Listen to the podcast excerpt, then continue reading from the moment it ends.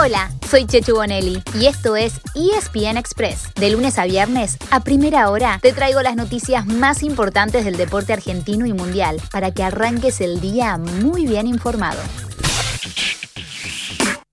What a goal, what a player, what a man. Is another weapon that we have if we need next Tuesday for our final. And he's going to help us in the Champions League and he's going to help us in the Premier League to finish it. Ya lo conocen, ¿no? Ese era Pep Guardiola hablando de Sergio Agüero, después del golazo que hizo el Kun el último fin de semana. Más allá de los elogios, lo que está diciendo es que lo tiene en cuenta para el partido de hoy. Un encuentro importantísimo para el Manchester City que busca llegar por primera vez en su historia a la final de la UEFA Champions League. ¿Lo conseguirá? ¿Qué dicen ustedes?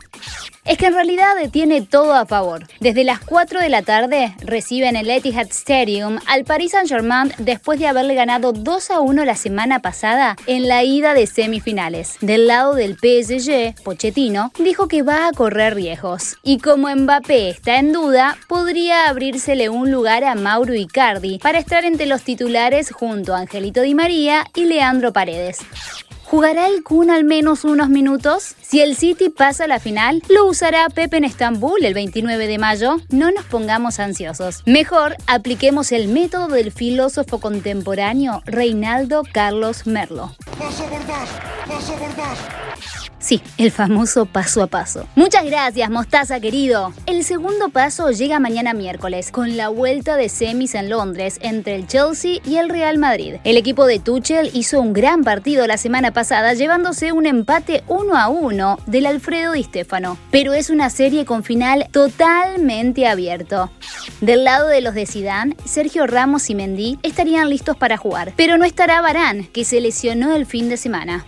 Y recuerden que el jueves también se definen los finalistas de la UEFA Europa League. El Manchester United es gran favorito para viajar a Polonia, ya que goleó 6 a 2 a la Roma en la ida y viaja muy tranquilo a la capital italiana. En la otra serie todo está mucho más abierto, ya que Arsenal, como local, busca remontar la derrota 2 a 1 frente al Villarreal. En cuanto a lo que pasó ayer lunes en la Liga de España, se cerró la fecha número 34. Sevilla quedó casi afuera de la lucha por el título al caer 1 a 0 como local ante Athletic de Bilbao, que marcó su gol en el minuto 90. ¿Pueden creerlo? Así están las posiciones entonces a falta de cuatro fechas, sin repetir y sin soplar. Atlético Madrid 76 puntos, Real Madrid y Barcelona 74, Sevilla 70. Ah, este fin de semana puede quedar todo mucho más claro. Bueno, en realidad un poco más parejo tal vez, ya que se cruzan los cuatro primeros entre sí. El sábado el Barça recibe al Atleti en el Camp Nou y el domingo Sevilla visita al Madrid en el Alfredo Di Stefano. En Argentina terminó la penúltima fecha de la Copa de la Liga Profesional y hay un nuevo clasificado a cuartos de final. Se trata de Estudiantes de La Plata, que le ganó 2 a 0 a Platense para asegurar su lugar junto a Colón por el grupo A. Por el lado B, los que están adentro son Vélez y Boca.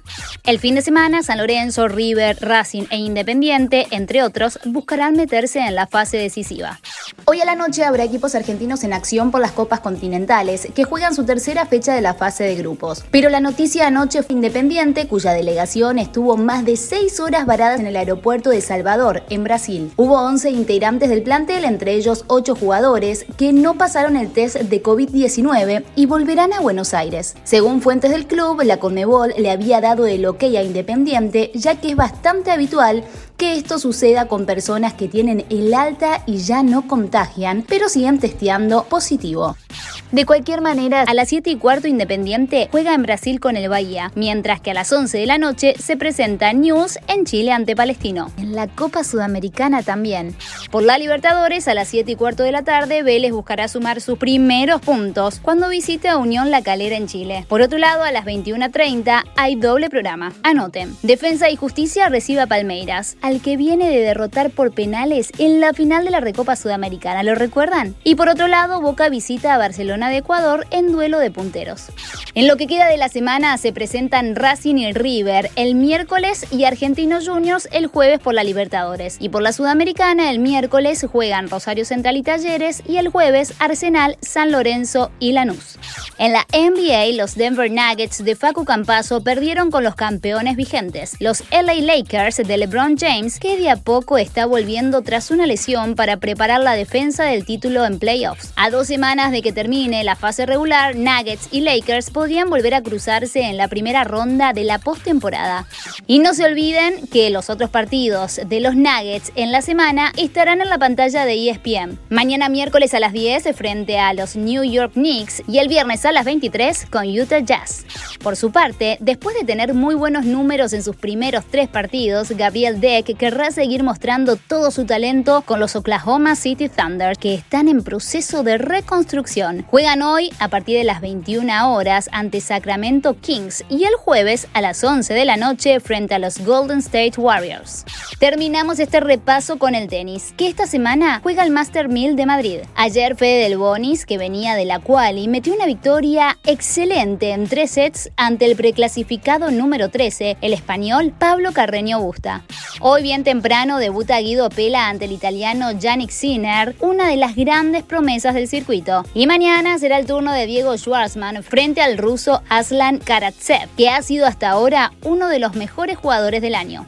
El miércoles hay otro partido increíble, recuérdenlo. Es el que enfrentará a Rafa Nadal, máximo favorito, con su compatriota Carlos Alcaraz, al que ya muchos, incluso Tony Nadal, tío y entrenador de Rafa, ven como su heredero. ¿Creer o reventar? Ese día, Alcaraz cumplirá 18 años. No podría haber elegido un regalo mejor, ¿no? ¿Qué piensan ustedes? Para mí jugar con Rafa aquí va a ser eh, un sueño realidad. ¿no? Desde que era pequeño siempre he querido jugar contra, contra él, medirme contra él y, yo creo que, de la mejor manera lo voy a hacer cumpliendo mis 18 años. Y así llegamos al final de nuestro episodio de hoy. Soy Chechu Bonelli y te recuerdo que de lunes a viernes a primera hora te traigo las noticias deportivas más relevantes para que arranques el día bien informado y bien arriba. Te espero en el próximo ESPN Express.